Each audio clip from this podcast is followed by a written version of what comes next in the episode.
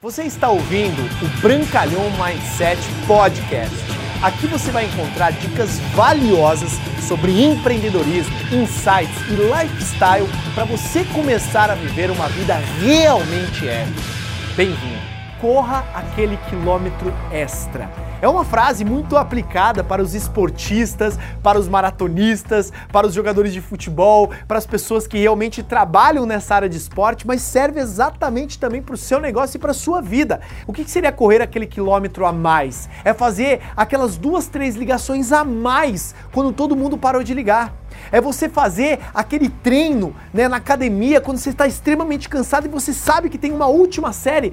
Faça aquela série a mais. Sabe aquele dia que você está quase desistindo da dieta e você vou concluir o meu dia focado na minha dieta. É você andar aquele quilômetro a mais. É aquele elogio sincero para aquela pessoa naquele determinado momento a mais quando ela está precisando, quando todo mundo está criticando ela. Então entenda que quando você percorre aquele quilômetro a mais, vai existir uma máxima na sua vida, que ela é uma máxima que serve para todas as áreas da vida.